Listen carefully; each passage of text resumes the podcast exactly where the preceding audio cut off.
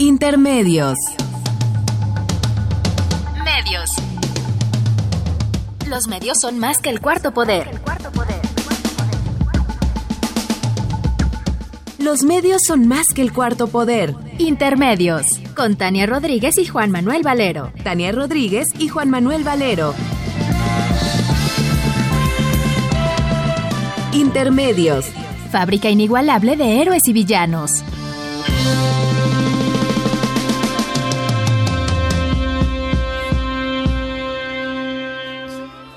Intermedios.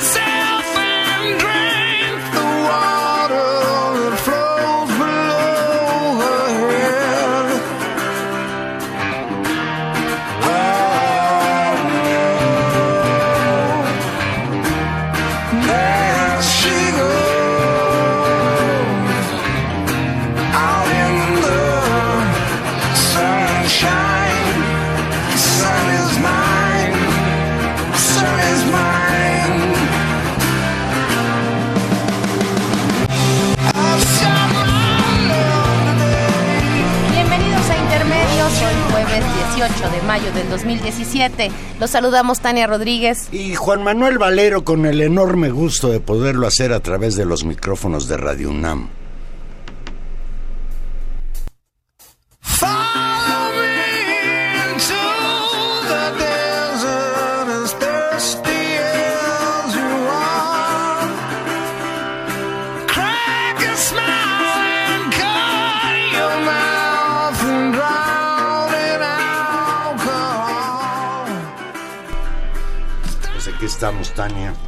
Pues aquí estamos empezando con esta voz fantástica de Chris Cornell, el por todos conocido eh, vocalista de este grupo, muy importante en la música de los noventas, que es South Garden, y que ayer saliendo de un concierto justamente en una gira de reencuentro de este importante grupo del movimiento grunge, se suicidó. Entonces tal vez para muchos de los que nos escuchen no sea un referente importante, pero para los que transitamos siendo, escuchando rock o siendo jóvenes en los noventas, sin lugar a dudas es una voz familiar, es una voz entrañable y pues qué pena que se haya quitado la vida. Cuando una persona como este cuate, después de dar un concierto, un hombre joven, 50 años, 51, muy conocido, muy famoso, las mujeres dicen que guapísimo. Muy guapo, así es los motivos de los motivos del lobo. Y eso se queda uno bueno pero ahí está su música y pues descanse en paz. Y, el, y un referente un referente importante del grunge pues estamos llenos de malas noticias Tania. Cuando la violencia ocupa las ocho columnas de los diarios y se convierte en la noticia principal en los noticieros de radio y televisión y en las redes sociales es que estamos viviendo en condiciones pésimas. Hace ocho días el tema fue un video que muestra a un soldado del ejército mexicano disparando a la cabeza de un civil tirado en la calle en Palmarito, Puebla, el pasado 3 de mayo. La presunta ejecución extrajudicial ocurrió durante el enfrentamiento entre soldados y un grupo de los llamados guachicoleros estos que dicen que se roban los ductos de Pemex. El saldo inicial fue de 10 muertos, después murió otro de los heridos, cuatro militares, siete civiles. Y hoy, Tania, hoy tenemos que lamentar, y verdaderamente tenemos que lamentar, el brutal asesinato de Javier Valdés Cárdenas, respetado y admirado escritor y periodista sinaloense. Pues sí, Juan Manuel, en un evento que nos llena de indignación, de coraje, de tristeza El lunes, hombres encapuchados acribillaron a tiros en Culiacán justamente a Javier Valdés Cárdenas, quien fuera fundador del semanario Río 12, corresponsal del diario La Jornada y autor de pues gran cantidad de libros importantes y de reportajes que daban cuenta de la realidad del narcotráfico en esa su ciudad, en esa su región, eh, en Culiacán, en Sinaloa. Hace Hace eh, pocos días, y justamente en función del asesinato en marzo pasado de la también corresponsal de la jornada, Miroslava Brecht, ella asesinada en, Chihuahua, eh, Javier Valdés escribió, esos güeyes son unos malditos justamente refiriéndose a los, a los asesinatos, y en Twitter publicó, si a Miroslava la mataron, sí, a Miroslava la mataron por lengua larga, que nos maten a todos por reportear este infierno.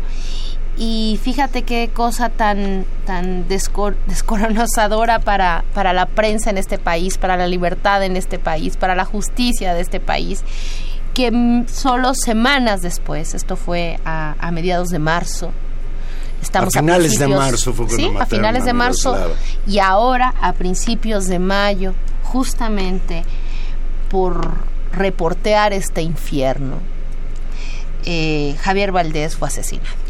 Javier Valdés Cárdenas era un hombre, un periodista, un escritor muy conocido en su entidad.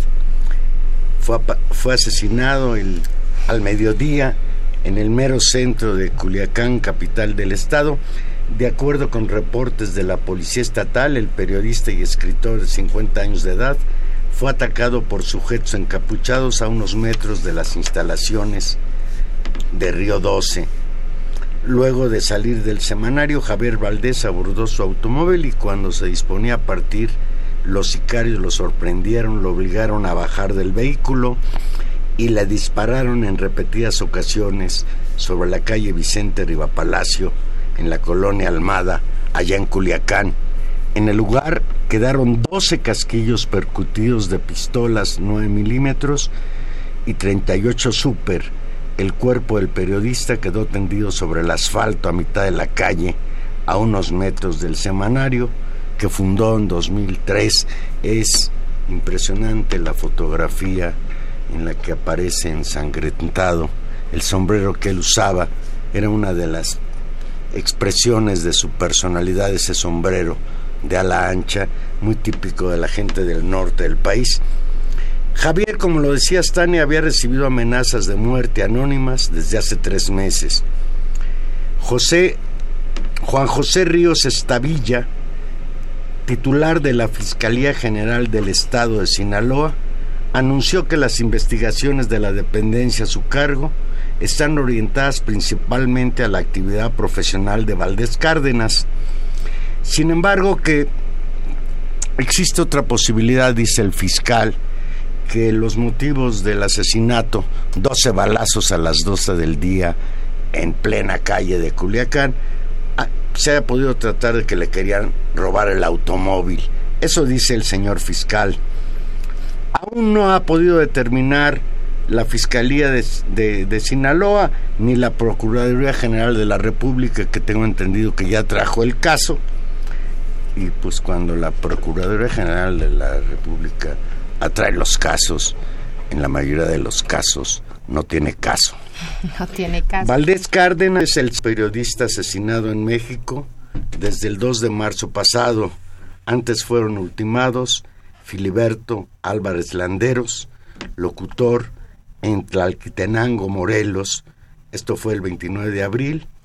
Maximino Rodríguez Palacios, del portal de noticias colectivo Pericú en Baja California Sur, 14 de abril, y Miroslava Brecht Belducea, a la que ya se había referido Tania, corresponsal de la jornada en Chihuahua y colaboradora del periódico Norte de Ciudad Juárez, el 23 de marzo. También han sido asesinados Ricardo Muluy Cabriera, propietario y director del portal El Político y editor de la columna Crisol del Sol de, Sol de Córdoba en Veracruz, asesinado el 19 de marzo, y Cecilio Pineda Brito, director de La Voz de Tierra Caliente en Guerrero, quien fue asesinado el 2 de marzo. Es decir, un año de horror, Juan Manuel, en términos de la libertad de prensa en este país.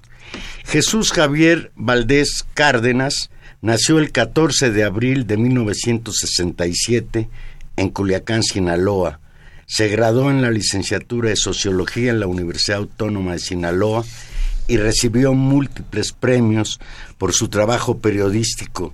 Sus investigaciones le sirvieron de base para escribir los libros titulados como Los huérfanos del narco, Mis narco y Azoteas y olvidados. Tenemos en la línea telefónica a Arturo Cano. Buenas noches, Arturo. Buenas noches, Javier, ¿cómo estás? Arturo, pues reportero del periódico La Jornada, colega de Javier Valdés. Lo primero que te quiero preguntar es que cuando sucede un crimen atroz como este, el acribillamiento de Javier Valdés, lo primero que uno se pregunta, ¿por qué? Pues eh, yo creo que hay múltiples respuestas, pero siempre nos conducirían a una. ¿Por qué? Porque pueden. Porque el, la inmensa mayoría de los asesinatos de periodistas eh, han permanecido impunes. De 2010 a la fecha, eh, el 99.7% de los crímenes de periodistas permanecen impunes. Porque pueden, porque nunca se investiga, porque no se persigue, porque no se castiga a, a los responsables de estos crímenes atroces, sean eh, agresiones de cualquier tipo, sean estos casos de periodistas desaparecidos o los asesinatos como los que los siete que hemos padecido este este año. Eh, en el caso de la jornada, hace apenas dos meses, el de Miroslava Brice, la corresponsal en el estado de Chihuahua, y recientemente el de nuestro querido compañero Javier Valdés en Culiacán, Sinaloa. Buenas noches, Arturo. Te saluda Tania Rodríguez. Tania, ¿cómo estás? Y justamente esta, esta, este marco de impunidad eh, acumulada en este año atroz, hacíamos un recuento de los asesinatos solo en este año de periodistas que provocaron ayer una reacción primera del gobierno que finalmente, teóricamente, es el encargado de garantizar la seguridad y que no haya impunidad. ¿Qué, qué primera reacción tienes ante lo anunciado ayer por Enrique Peña Nieto?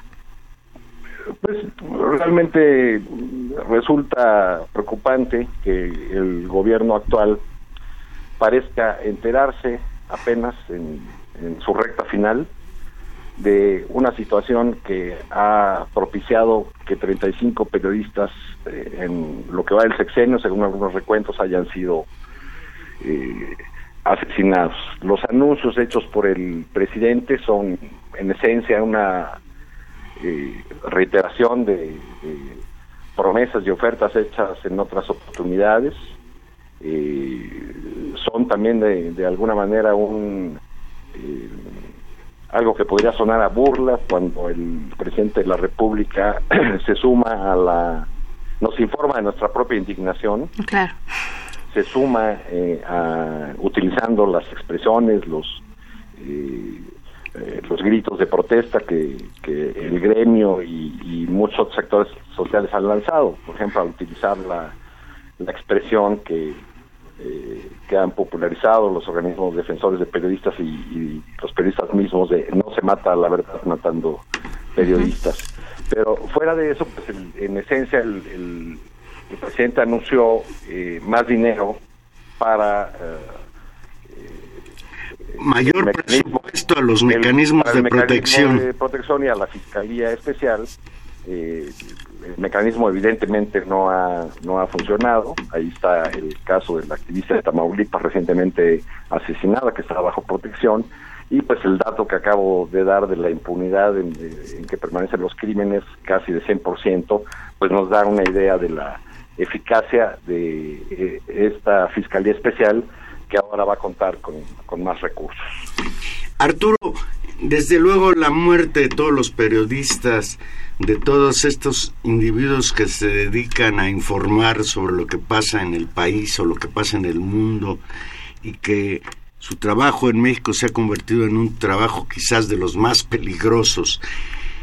Sin embargo, el asesinato de Javier Valdés, Valdés Cárdenas es peculiar. Es una gente que era muy querido, muy respetado entre la comunidad, entre la sociedad eh, de Culiacán. Era un hombre muy identificado con, su ciudad, con, con, su estado. Mm, ¿Por qué, ¿Por qué, su muerte provocó tanta consternación? Tú, tú lo conociste. Sí, bueno, Javier era en primer lugar un buen hombre, un oso cariñoso, diría yo, eh, una persona muy generosa que en cuanto te plantabas en Culiacán te recibía en su casa, con su familia, con sus hijos, eh, eh, te trataba con el mismo cariño que él, su esposa Griselda Triana, profesional de la Universidad Autónoma de Sinaloa, este, te, invitaba a un lugar al que le gustaba acudir con frecuencia, un, un changarrito llamado El Guayabo, donde las meseras, por señoras mayores, lo trataban de mi amor, cariño, mi vida, porque era un hombre que se daba a querer, ¿no?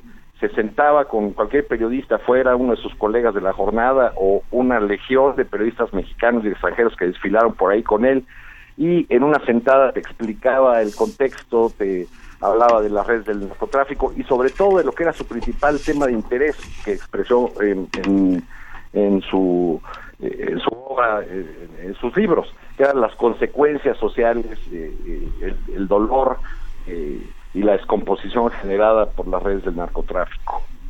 yo diría, por otro lado, que ninguna vida vale más que otra.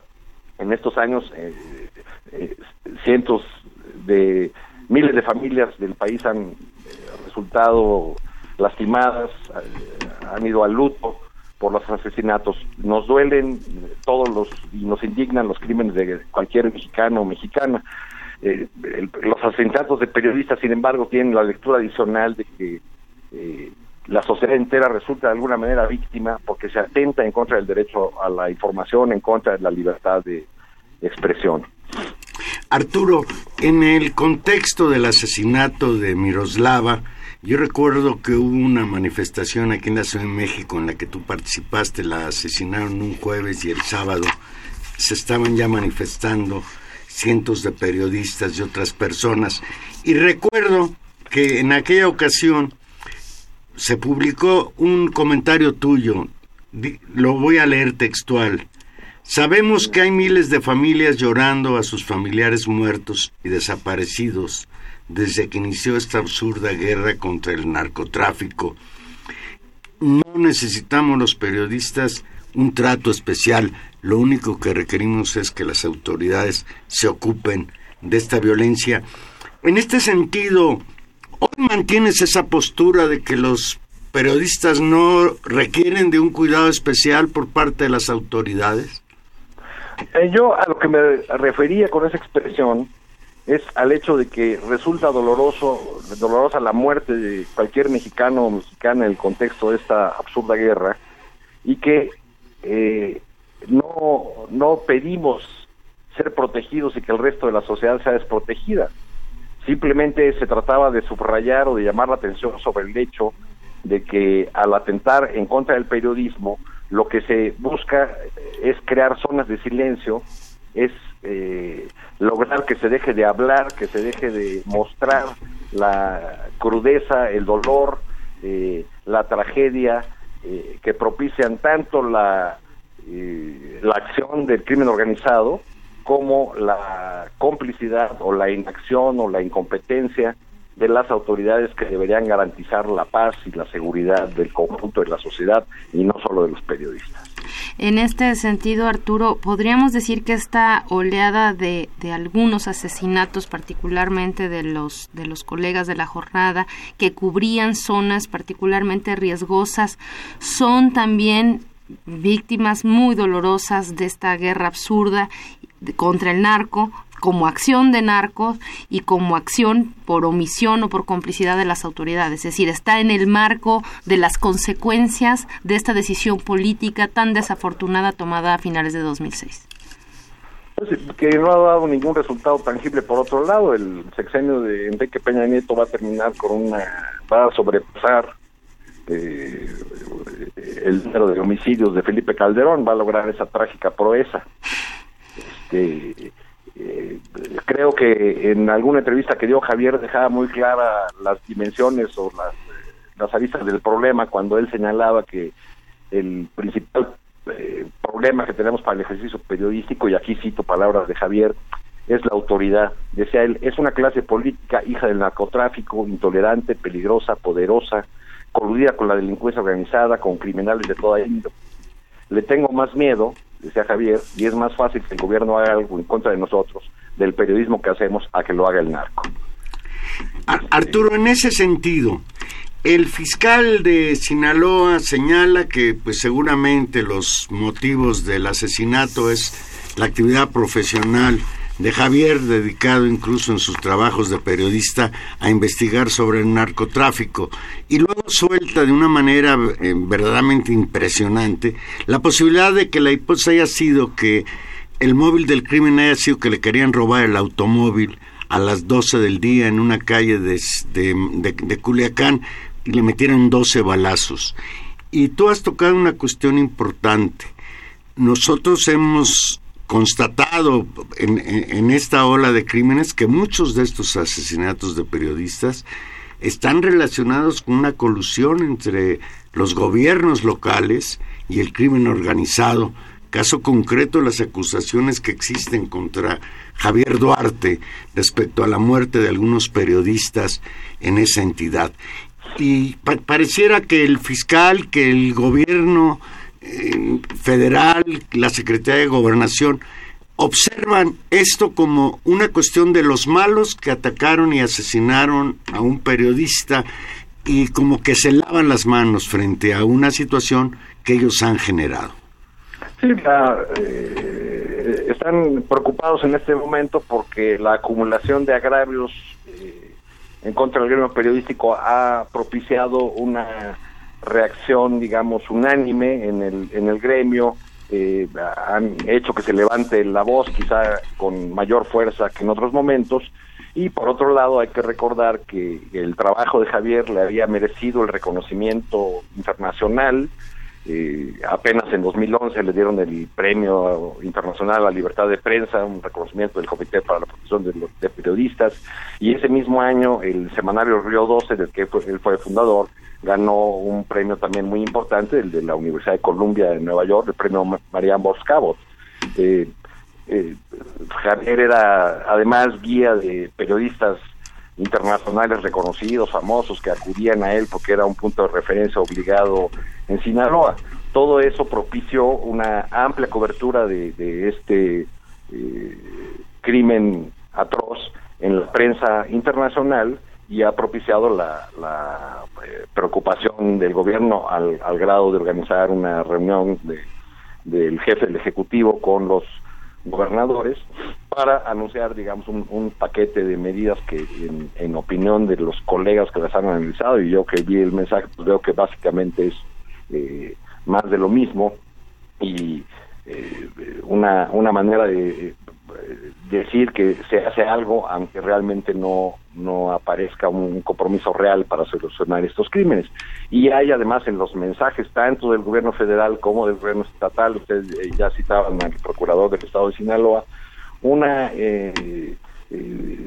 una, una manera de actuar dirigida a, exculparse, ¿no? O a culpar al otro este, el gobierno federal diciendo que, que los gobiernos estatales están infiltrados, este, el gobierno estatal diciendo que es el crimen organizado como si fuera una entelequia o un ente totalmente aislado y como si no se hubiesen documentado en muchas ocasiones las relaciones y las complicidades de el crimen organizado con esferas del poder. Arturo, eh, me parece que eso, que esta, que este es un elemento central, pero quisiera detenerme ahora en la reacción. Me parece que también estamos ante un, ante tanto agravio, como tú decías, hemos presenciado eh, y con este último caso una reacción mucho más fuerte, mucho más en bloque del gremio periodístico. Cuéntanos un poco de eso y de tu valoración sobre la capacidad de reacción, justamente no solo del, del gremio, y después te preguntaré, incluso de otros actores sociales, de, la propia sociedad cuidando a sus periodistas. Pues, eh, yo, yo creo que los llamados que, que la eh, que los que las organizaciones de periodistas y los periodistas en, lo individual hemos hemos hecho cada vez encuentran mayor eh, receptividad eh, en otros sectores de la sociedad eh, que entienden precisamente el punto que yo planteaba al inicio de que finalmente los periodistas somos las voces de la sociedad los ojos eh, y quienes cometen estos crímenes lo que quieren es una sociedad que no se entere, una sociedad que ni vea ni, ni escuche, eh, que no sepa lo que está pasando o que eh, o que se voltee y, y haga voltee la, la, mirada para otro lado frente a las atrocidades que propician tanto el crimen organizado al que no hay que exculpar de ningún modo como la inacción o la ineficacia de las autoridades para para resolver estos crímenes. insisto, el, gran tema es la impunidad.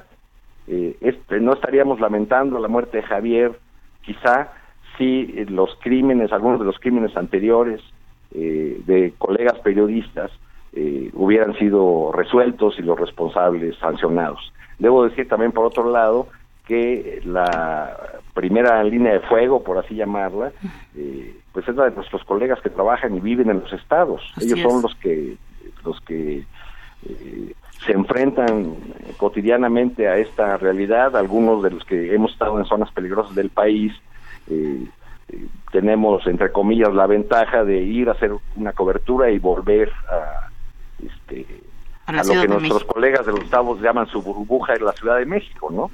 No estamos expuestos de manera cotidiana como lo están los colegas de los estados que han tenido que buscar estrategias, fórmulas para no callar, para seguir cubriendo los temas. Algunos, y tampoco es para reclamarles eso, porque a nadie se le puede pedir que sea un mártir, pues algunos han optado por incluso irse del, del país, ¿no? Salir del país. Tenemos una, una buena cantidad de periodistas eh, fuera del país o fuera de, los de sus estados de origen, porque ahí ya no había ninguna garantía de, de que su trabajo sería respetado, ninguna garantía para su seguridad y su integridad y la experiencia que tiene el gremio con el mecanismo de protección u otras fórmulas de protección, pues no le dan a nadie la tranquilidad de que, de que va a permanecer a salvo. Pues te agradecemos muchísimo, Arturo, y desde luego, bueno, pues un saludo a todos los periodistas de la jornada que de alguna manera, pues, bueno, no de alguna manera, perdieron a un compañero. Eh, estamos todavía en, en shock por eso. Muchas gracias a ustedes, Javier y Tania. Muchas gracias, Arturo. Bye. Hasta luego, En este contexto, el editorial de Río 12, publicado un día después de la muerte de Javier Valdés Cárdenas, señala, y leo textual, no podemos dejar de cubrir temas del narcotráfico. Decíamos menos ahora que el fenómeno es más amplio y profundo. Nacimos para la información, no para el silencio Sosteníamos y nos debíamos congruencia. El problema es cómo hacerlo. Por eso tratamos de tener siempre cuidado de no cruzar las líneas delgadas cuya transgresión puede significar la muerte. No tenemos ninguna duda. El origen del crimen de Javier Valdés está en su trabajo periodístico relacionado con los temas del narcotráfico. No sabemos de qué parte, de qué familia, de qué organización provino la orden, pero fueron ellos. Esperaríamos del gobierno estatal y del federal que se abocaran a investigar y castigar este crimen, pero sabiendo el destino de la mayoría de los casos, no tenemos muchas esperanzas de que se haga justicia. Es, es un, una reflexión y un, un editorial muy, muy fuerte eh, justamente en función de los límites de la complejidad del ejercicio del trabajo periodístico en ciertas zonas y en ciertos temas. Y creo que pone en evidencia, Juan Manuel, eh, la, la complejidad de una situación donde, como en muchos otros ámbitos en este país, tenemos gente de primera y de segunda, ciudadanos con cierto acceso a derechos en un lado y en otros no, donde pareciera que no todos somos iguales ante la ley, ante la protección y ante la capacidad de exigir, y donde efectivamente el ejercicio del periodismo se ha convertido en una acción de riesgo, en un actor asesinable y callable, ¿no? Y junto con ellos efectivamente amplios sectores de la sociedad que se informa y se entera de lo que pasa en sus regiones y, nos enteramos en el país de lo que pasa en nuestras regiones gracias a ese trabajo que hoy está puesto en, en un límite eh, inaceptable para una democracia y, democracia? para un país que se pretendiera democrático. Y ahí nos pone en un en un indicador lamentable en términos de nuestra calidad como sociedad en la calidad de nuestras relaciones políticas. Eh, y no quisiera dejar de mencionar en esta en esta reflexión sobre sobre las condiciones del hacer periodístico también lo qué te diré injusto de la desventaja, no solamente en términos de visibilidad, sino de protección, incluso seguramente salarial y de protección del poder, de lo que significa el ejercicio del periodismo en ciertos medios, en ciertos micrófonos, en ciertas pantallas, que se vuelven centrales, absolutamente protegidas en términos de su ejercicio y que a veces solamente de refilón nombran lo que ocurre en su propio gremio y no hay tampoco un ejercicio, digamos, de solidaridad con ello, porque en buena medida son el reverso del ejercicio de periodismo que se hace en este lugar con tanta valentía y con tantos riesgos y que no y que se deja de hacer y que no se nombra y que no se dice en otros micrófonos y en otras pantallas. Creo que ese también es parte del problema y ahí hay una responsabilidad, por lo menos política y ética, de esta situación de crisis de la libertad de expresión en este país. Indudablemente que los periodistas de los estados y sobre todo de aquellos estados donde el control lo tiene el crimen organizado que actúa dentro y fuera de las instituciones de gobierno, pues hacer periodismo, no, no quedarse callado, informar a la población, es una tarea más difícil. Desde luego hay otros periodistas protegidos por la televisión, por el radio, y por el poder. que muy lejos de propiciar un ambiente de libertad de expresión, pues trabajan en un sentido muy muy claro y contundente en favor de los intereses del grupo en el poder y por ello mismo callan y no denuncian lo que está pasando con otros periodistas. Vamos a hacer una pequeña pausa y aquí regresamos. Recuerden que Intermedios es un programa en vivo. Ustedes se pueden comunicar con nosotros 5536-8989 o Lada sin costo 01800 5052 688.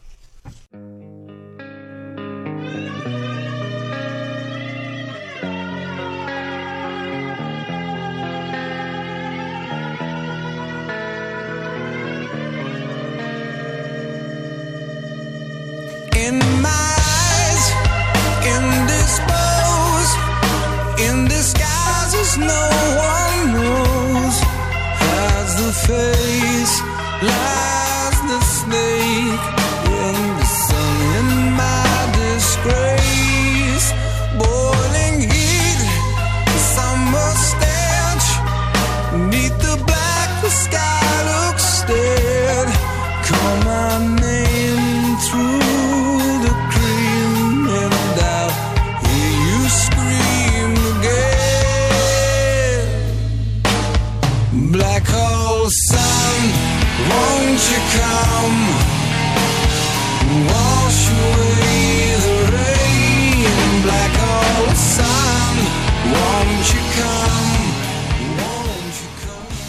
Maravillosa canción. Aquí estamos de regreso. Fíjate, Tania, ahora que, que escuchaba a Arturo Cano y reflexionaba, vivimos una situación esquizofrénica. en medio de un país devastado por la violencia y la corrupción, el próximo 4 de junio, en dos semanas, habrá elecciones en cuatro estados como si viviéramos dentro de una normalidad democrática. Y bueno, pues a poco más de dos semanas de esas elecciones, se radicalizan las posturas y el Estado de México se convierte en la plaza a vencer. De acuerdo con las encuestas, la candidata de Morena, Delfina Gómez, y el candidato del PRI, Alfredo del Mazo, parecen perfilarse como los grandes aspirantes a alcanzar la gubernatura. Y es interesante cómo pues, las características actuales de los medios, etcétera, etcétera, Twitter se ha convertido en un instrumento de lucha política, de contienda electoral. Antes Manuel López Obrador, que ha tenido, pues no sé si la virtud o eso es lo que ha decidido, de acompañar casi permanentemente la campaña de Delfina Gómez, señaló en su cuenta de Twitter y leo textual, aunque me acusen de mesiánico, los de la mafia en el poder que no quieren dejar de robar, la compra del voto es pecado social. Y ahí nos llama a ver un video en donde se habla del círculo vicioso que genera la pobreza y lucrar con ella políticamente. O sea, está acusando a los gobiernos pristas y en el Estado de México en particular de que han empobrecido a la población y después pues reparten despensas, tinacos, ayuda económica, etcétera, etcétera, lucrando con la pobreza políticamente. En el propio video, y esto ha sido muy debatible, llama a los líderes de las distintas iglesias que hay en México a convencer a sus feligreses de que la compra del voto es un pecado social. ¿Cómo la ves?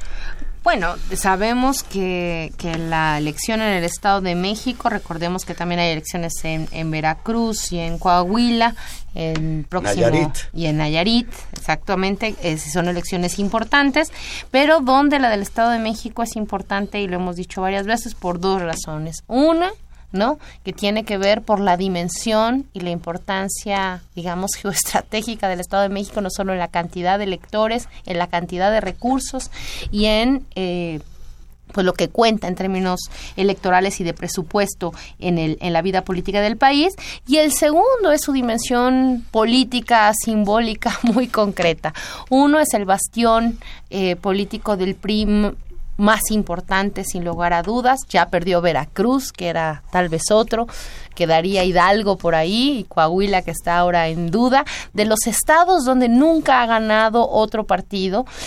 Eh, y es un elemento central. Y el segundo eh, simbólico político importante es que justamente es el estado de origen de Enrique Peña Nieto y también no solamente, digamos, lugar de origen, sino también tal vez lugar de resguardo político. Es decir, es la fuerza del propio presidente la que se juega y un propio y la fuerza de un grupo que ha tratado de ir traspasándose el poder, que es el mismo grupo, el famosísimo grupo Atlacomulco, eh, del cual también forma parte el candidato actual Alfredo del Mazo. Que por cierto hay dos cuestiones interesantes. Yo escuché hace un tiempo a Del Mazo señalar que él no iba a invitar a su campaña que participara eh, el presidente de la República, Enrique Peña Nieto. No sé por qué. Bueno, porque se, porque le resta, punto. Y hoy leí, en sin embargo, que en la estructura interna de la campaña de Del Mazo, le piden a, a los simpatizantes que esfumen la idea de que Del Mazo es primo de Peña Nieto, que no tiene nada que ver, que si se reconoce que son primos será en octavo grado.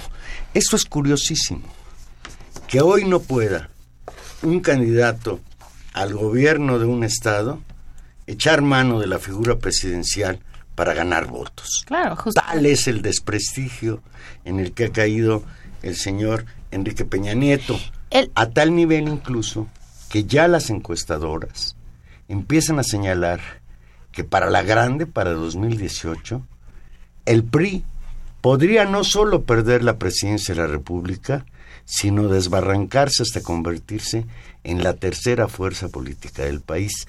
Tal es el desgaste que ha generado la corrupción, esta que pues es evidente en muchos de los estados, incluido Veracruz y incluido el Estado de México. Y, bueno, y eso en buena medida explica, Juan Manuel, una especie de empate técnico confirmado por la mayoría de las encuestas conocidas, donde la candidata de Morena y Alfredo de Mazo están empatados.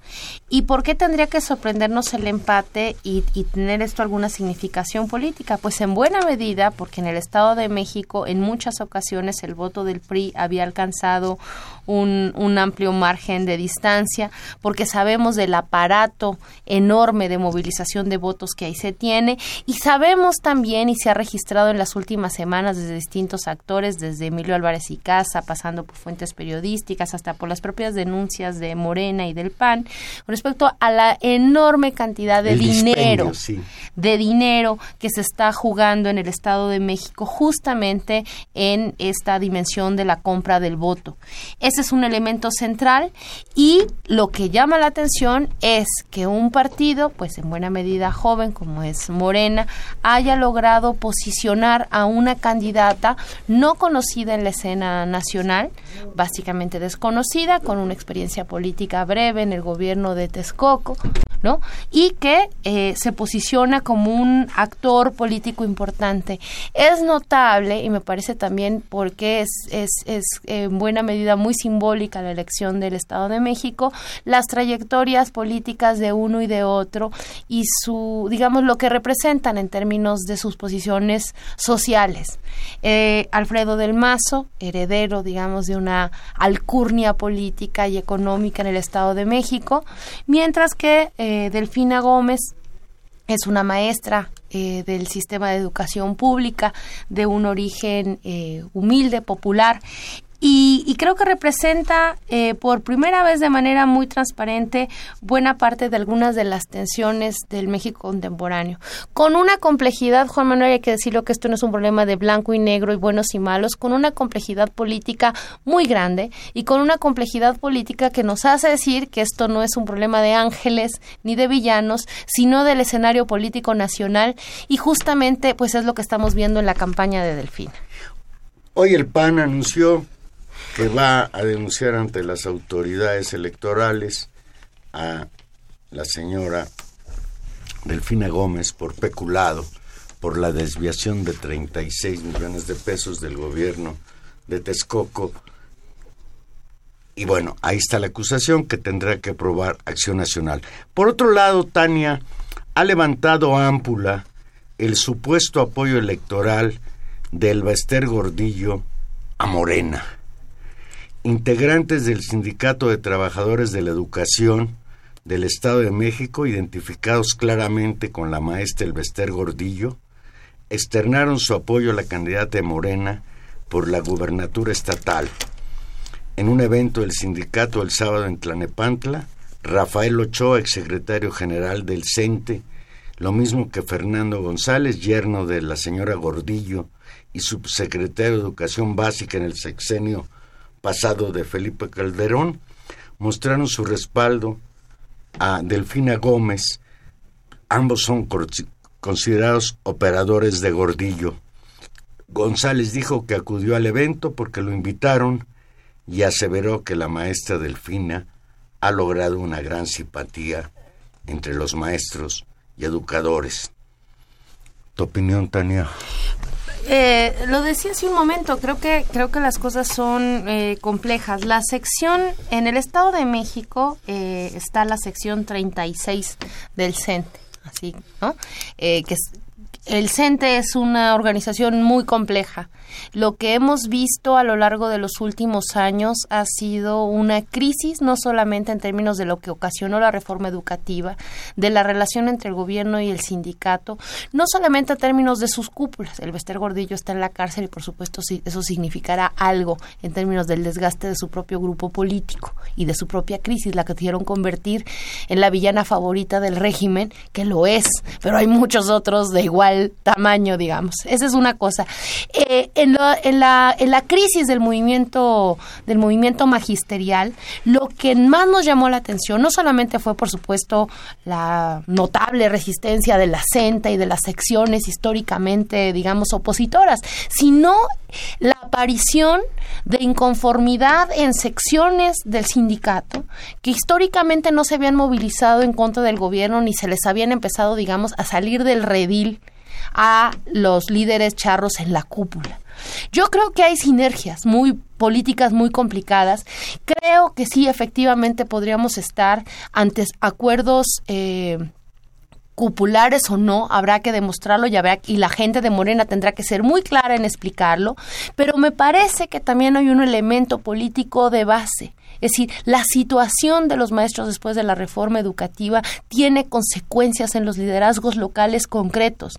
Yo, a mí me cuesta mucho imaginar el paquete del CENTE y ver a las organizaciones como paquetes. Estamos hablando de una situación donde los, las pequeñas organizaciones también renegocian sus situaciones. Creo que es un elemento a tomar en cuenta independientemente de la visión muy clásica de la política mexicana, de entenderlo todo como una dinámica de arriba a abajo y simplemente como si fuera grandes caciques pactando eh, a quién se va su gente. Yo creo que las cosas son mucho más complejas. En eso estamos de acuerdo.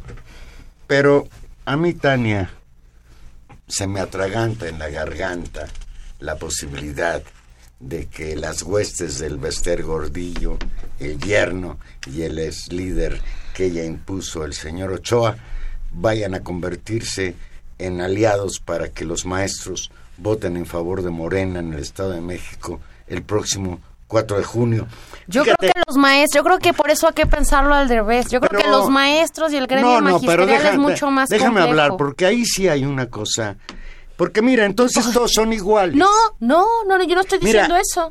Estoy diciendo justo lo contrario. El cartón de Pepe Hernández, amigo nuestro, un excelente monero de la jornada, resume las preocupaciones a las que yo me refiero. Saca un cartón, el, moreno, eh, el Monero Hernández, titulado Ese apoyo sí se ve. Y en ese, este... Y en ese cartón aparece Andrés Manuel López Obrador leyendo unas hojas. Y dice, les voy a enseñar las pruebas de cómo el Bester hizo fraude en 2006. Y luego se corrige. Ah, caray, estas son las de apoyo a Delfina en 2017. El certero comentario del Monero Hernández encontró eco en Twitter entre los enemigos jurados de López Obrador. El señor Fernando Belauzarán, amigo tuyo. No, amigo mío, no. Ah, amigo tuyo. Escribió en Twitter: Buen cartón de Monero Hernández. Ese apoyo sí se ve. Y lo más curioso, Tania, es que Felipe Calderón retuiteó. Se ha convertido Felipe Calderón, no sé por qué, en fan de Belauzarán en Twitter. Y fíjate que esto es genial. Felipe Calderón y su chalán Belauzarán aplauden el cartón del Monero Hernández donde denuncia el fraude de 2006, lo cual es una barbaridad tratándose de Calderón. Y esto es a donde yo quiero llegar. Cuando ganó Calderón, fue notorio el apoyo de la maestra Elvester Gordillo y después los acuerdos que hubo entre el Elvester Gordillo que cobró caro. Sin duda. Eso es evidente. A Peña Nieto también lo ayudó la maestra. Se cambió de bando. Y ahora dicen sus representantes, ella no ha abierto la boca, ella nada más preocupada con porque la exoneren de los delitos de los que está acusada, sí se presentaron a esa reunión y efectivamente hay fotografías de partiendo muy contentos con Delfina Gómez y ofreciendo el apoyo de las secciones en las que ellos tienen influencia, de los maestros. Y creo que de alguna manera, sí, yo estoy de acuerdo que como tú lo dices bien, nada, nada garantiza por dónde van a votar los maestros, ni que fueran este, robots. Pero sí está generando la preocupación de que con la idea de ganar a como dé lugar, pues puedas hacer alianzas con gente a la que calificaste durante mucho tiempo como parte de la mafia del poder. Sí, yo, yo creo que, o sea, estoy de acuerdo en la preocupación y por eso creo que eh, los liderazgos de Morena, empezando por el propio Andrés Manuel López Obrador y por Delfina Gómez, tendrán que ser muy claros y muy transparentes en los acuerdos que tengan no solamente por honestidad política, sino incluso por cálculo político, porque si no de cualquier, los están vigilando con lupa y eso será importante hacerlo. Pero no me quedo con el argumento también muy construido de reducir todas las relaciones políticas a grandes actores menos en situaciones locales. Es decir, creo que si uno quiere entender el fenómeno, también tiene que entender la dimensión local. Y el Estado de México, el magisterio del Estado de México tiene un, una raigambre muy fuerte y una enorme fuerza y seguramente sacará distintas conclusiones políticas del escenario. Es decir, es un actor político y social más allá de sus liderazgos. Creo que esos liderazgos y ojalá esta oleada de insurrección ciudadana, si es que se logra construir así y no se va por otro camino, ojalá que tenga ese camino propicie un, un, ámbito de democratización de la sección 36, eh, poner eh, y separar estos liderazgos que han costado tanto sufrimiento y desprestigio al gremio magisterial, pero, pero me parece también reducir y hacer eh, simplemente señalamientos como desde arriba, eh, que tampoco ayudan mucho a comprender. Creo que hay que pedir deslindes y hay que ser lo suficientemente complejos en el análisis para no caer ni en el argumento facilón de Yala, que además es, es muy publicitada, es una alianza entre el Vestergo. Eh, no hay esa tal alianza. Eh, en eso estamos de acuerdo, pero fíjate, sin tener todos los elementos para analizar en qué consiste esta, quienes lo están aprovechando, pues son los enemigos de Andrés Manuel López Obrador y de Morena, incluido el expresidente Felipe Calderón, abiertamente rabioso enemigo de, de, López Obrador, sí, que es el que se está beneficiando o, o, piensa que se está beneficiando de esto. Y aquí hay otra cuestión. Los antecedentes de la señora Elvester Gordillo, los antecedentes de su yerno y los antecedentes del señor Ochoa, exsecretario general del Sindicato Nacional de Trabajadores de Educación, también a mí me hacen temer en la posibilidad de que se trate de una traición, de una jugarreta, porque hasta donde yo sé, el partido de la señora Gordillo, el PANAL, el partido de Alianza, sí, está, en, eh, está metido dentro de la coalición que apoya la candidatura del PRI, del señor Del Mazo. Entonces ahí también hay cosas complicadas de comprender. Y eso es lo que yo pienso, que seguramente en las, en las fuerzas locales podríamos encontrar buena parte de las explicaciones y en el desgaste profundo que el propio gobierno del PRI con su reforma ha ocasionado a un sindicato. Pero antes de irnos, Juan Manuel, y hablando de, de verdaderas alianzas terribles y de confabulaciones que se roban ahí sí el dinero total del, del erario, el periódico Reforma informó que la esposa y la cuñada del exgobernador de Coahuila, Humberto Moreira Valdés, manejaron recursos hasta por 62.1 millones de dólares. Lo voy a repetir porque la cifra es pavorosa. 62.1 millones de dólares en cuentas bancarias en Mónaco y en las Islas Caimán entre 2013 y 2016. Eso, Juan Manuel, es lo que deberíamos de también estar discutiendo. Y además que la fuente de información no es del periódico Reforma. Reforma rescató unos documentos de una investigación que realiza el Departamento del Tesoro de los Estados Unidos en su lucha contra la corrupción, lavado de dinero y narcotráfico en contra de Humberto Moreira, ex líder nacional del PRI, y su hermano Rubén, actual gobernador de Coahuila. Se da cuenta de una serie de movimientos financieros sospechosos de sus familiares. Reforma tuvo acceso a un expediente de la Red contra Crímenes Financieros, una agencia especial que almacena y analiza información sobre transacciones financieras. Fíjate, el documento incluye estados de cuenta bancarios que detallan decenas de depósitos de dólares en efectivo en el Broadway Bank de San Antonio, Texas, entre 2013 y 2016 los estados de cuenta forman parte de un expediente del Departamento de Estado y revelan la riqueza acumulada por Vanessa Guerrero Martínez, cónyuge de Humberto Moreira, y Cecilia Aguilar Morales, esposa de Iván, hermano del ex gobernador. Pues qué linda familia. Qué bonita.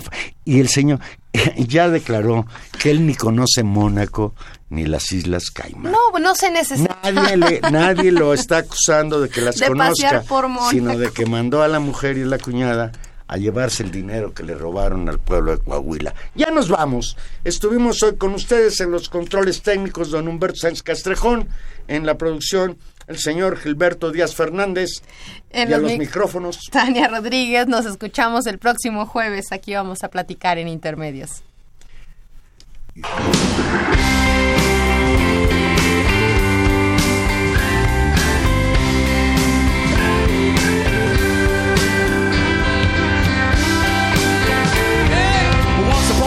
you dress so fine through the bumps of dime and you climb and then you